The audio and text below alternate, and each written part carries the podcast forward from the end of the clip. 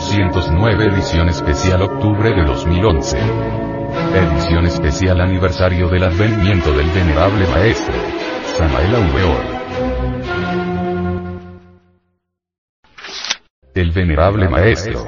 Samael Aumeor nos conversa sobre su regreso a la Orden Sagrada del Tíbet. Dijo Papus en su tratado elemental de ciencia oculta, que los verdaderos iniciados del Oriente son los adscritos a los santuarios secretos del brahmanismo, pues son los únicos capaces de darnos la clave real del arcano A. Z. F. Gracias al conocimiento de la lengua atlante primitiva, Watan, raíz fundamental del sánscrito, el hebreo y el chino. La Orden Sagrada del Tíbet Antiquísimo, es ciertamente la genuina depositaria del real tesoro del Aryabharta. Dicen antiguas tradiciones arcaicas que se pierden en la noche aterradora de todas las edades, que esta veneranda institución se compone de 201 miembros. La plana mayor está formada por 72 brahmanes. Escrito está en el fondo de los siglos y con caracteres de fuego, que vagaban a Plaiva, el gran Maharishi, es el regente secreto de la misteriosa orden. Lúgubre suerte me cabe, contemplar un ígneo rastro de aquello que fue. Yo estuve en las luchas. Supe de pruebas. Golpeé como otros en las puertas del templo. Esa belleza seductora del templo oriental puso un destello de vida a mi alma sufrida, como el rayo que color pone en la nube que llora, el arco iris que alegra. Imagen sacra del templo, grata y radiante, fue cual estrella errante o como rápido meteoro, el rayo que abrió en mi noche un ardiente surco de oro. Ese santuario inefable del Tíbet es el fanal y la tea, el hálito que crea y el turbión que alborota, la calma del espíritu que recrea y la tormenta que azota. Y fui sometido a pruebas indecibles dentro de esos muros sagrados, en el patio solariego del templo. ¿Cuántos recuerdos? Y en aquel patio de misterios, una dama adecto después de tantas y tantas pruebas espantosas y terribles en gran manera, me enseñó siniestramente, la descarnada y horrible figura de la muerte. Huesuda calavera entre sus dos canillas cruzadas. Dejadme vivir un poco más. Yo estoy trabajando por la humanidad doliente. Pagaré todo lo que debo sacrificándome por la gran huérfana tened compasión por mí. Si tú hubieras estado preparado, morirías en presencia de esta figura. Esta fue la respuesta y luego vino un silencio aterrador. Yo, vil gusano del lodo de la tierra, de pie junto a una de estas solemnes columnas invictas del santuario. ¡Ay de mí! ¡Ay! ¡Ay! Tremendos recuerdos vinieron a mi mente.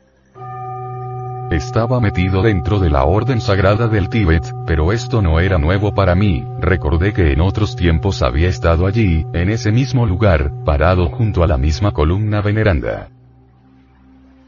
En el patio, alrededor de la mesa sagrada, un grupo de nirmanakayas estaban sentados. Aquellos seres inefables destilaban felicidad. ¡Oh Dios! Qué túnicas tan hermosas, vestiduras de paraíso, qué rostros tan divinos. Es obvio que no faltaba entre ellos algunos ambogakayas, los cuales como es sabido, tienen tres perfecciones más que los nirmanakayas. Permítanme ustedes decir algunas palabras. Me viene en estos instantes a la memoria el recuerdo de otros tiempos. Hace ya muchos siglos que yo estuve parado aquí, en este mismo lugar y junto a esta misma columna. Si tú no hubieras estado aquí, me contestó un anciano venerable, no habrías vuelto a golpear en las puertas de este templo. Avancé algunos pasos, retirándome de la columna para situarme reverente ante la mesa de los santos. El anciano que había tomado la palabra en nombre de todos los elegidos, se puso de pie para hacerme algunas justas recriminaciones. Qué rostro tan majestuoso, parecía un Cristo viviente, en sus ojos se reflejaban muchos días y noches cósmicas, su barba sagrada era una viva representación del verbo universal de vida y su cabellera inmaculada cayendo sobre sus hombros inefables, nos recordaba al anciano de los días de la cábala hebraica. Habló y dijo cosas terribles. Mencionó a una mujer que yo había conocido después de la sumersión del viejo continente Atlante. ¿Te acuerdas de fulana? Sí, venerable maestro, me acuerdo de ella. Es evidente que yo había fracasado por ella en los antiguos tiempos. ¿Te acuerdas de Sutana? Sí, venerable maestro, me acuerdo de ella. Entonces vino a mi mente el recuerdo viviente de una reina tibetana. En el Asia Central, en el corazón mismo del Himalaya, a un lado del Tíbet, existió un reino maravilloso hace ya cerca de un millón de años. Los habitantes de aquel antiguo país fueron el resultado de una mezcla ario-atlante. Todo esoterista sabe muy bien que la primera subraza de nuestra actual quinta raza raíz, floreció en el Asia Central. Yo viví en ese viejo país y conocí a la citada reina, a esa que el maestro me recordara en forma recriminativa. Ella vino a mí cuando yo era sacerdote de la Orden Sagrada del Tíbet. Sufría la infeliz y me contó sus tragedias. El monarca, su esposo, estaba enamorado de otra mujer y es obvio que la desgraciada reina había caído en la desesperación. Quise ayudarla, hice lo que pude por ella, pero cometí graves errores. Asaltar la mente ajena es un delito y sería absurdo negar mis propios errores, usé los poderes psíquicos en forma evidentemente negativa y hasta cometí el error de recibir algún dinero. El tesoro real me pagó la suma, a cuenta de gastos de la reina. El esposo abandonó a la concubina, y rey y reina se reconciliaron para bien de aquel país. Aparentemente hice bien, mas recordemos las palabras del maestro Moría. Entre las cadencias del verso también se esconde el delito. A todas luces resulta claro comprender que caí en el absurdo, que cometí estupideces, y por tal motivo, a pesar de ser un dos veces nacido, fui severamente castigado. Allí estaba el anciano recordándome todas estas cosas y es claro que mi dolor moral fue espantoso en gran manera. Te acogiste a la orden de la jarretera, Sí, venerable maestro, me acogí a ella, fue mi respuesta. ¿Cómo negarlo? La mirada de aquel anciano sacratísimo me traspasaba el corazón, imposible esconderme ante la divinidad. Recordé entonces aquella antigua personalidad que tuve en la vieja Roma.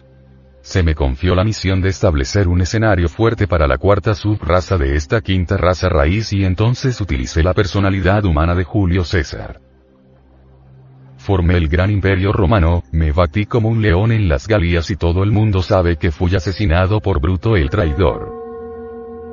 No tenía necesidad de acogerme a la orden de la jarretera, las leyes secretas de la gran vida universal, de todas maneras me habrían ayudado sin necesidad de la citada institución romana.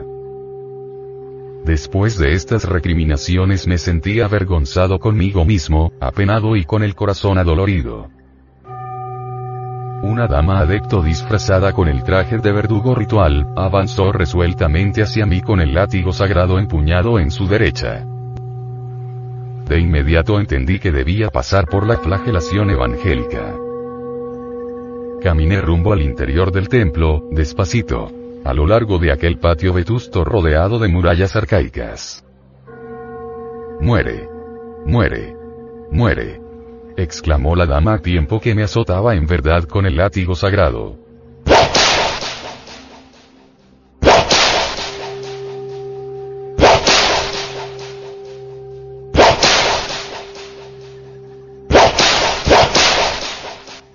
Sí, eso es lo que quiero, morir, morir, morir, azotadme más fuertemente y aquellos latigazos en vez de producir en mí ese dolor espantoso de la tortura me entraban como si fuesen rayos eléctricos, beneficiándome, pues sentía en mi interior que esas entidades que constituyen el yo pluralizado, eran abatidas de muerte. Escrito está que Horus debe vencer y destruir a los demonios de Set, Satán, para que el alma resucite en el corazón de Osiris, el Cristo. Es evidente, cierto, patético, que después de haber vuelto al nacimiento segundo, necesitaba morir en mí mismo, aquí y ahora. Esta no es la muerte ordinaria común y corriente de los profanos y profanadores de la vida, que infunde tan gran terror a los seres vulgares, a esas muchedumbres que pueblan la faz de la tierra. Ciertamente esta es la muerte iniciática o filosófica de los maestros, a la cual hacía referencia Giordano Bruno escribiendo coloroche filosofano diritamente intendono a moriré. Esta es la muerte de Set, el mí mismo, el sí mismo, tan adorado por muchos equivocados sinceros. Han pasado ya muchos años de mi vida y jamás he podido olvidar este evento cósmico ocurrido en el corazón del Himalaya. Hoy estoy bien muerto. Trabajé intensamente con ayuda de mi serpiente sagrada, los demonios rojos han sido derrotados. Grande fue la lucha pero logré la muerte iniciática. El camino es más amargo que la hiel. Muchos son los llamados y pocos los escogidos. El sendero de la vida está formado con las huellas de los cascos del caballo de la muerte. Necesitaba disolver el ego, morir, sí, y ahora parlo porque.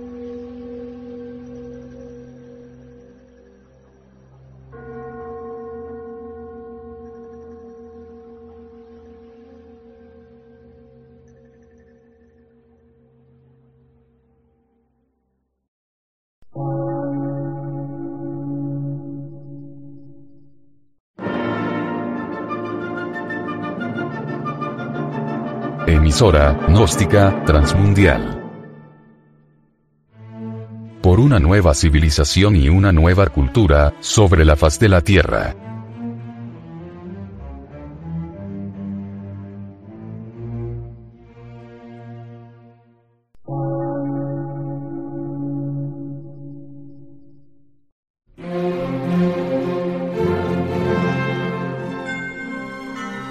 Medio de radiodifusión. Científico, artístico, místico y filosófico. De la Asociación Colombiana de Centros de Estudios Gnósticos, Antropológicos, Psicológicos y Culturales. A. C.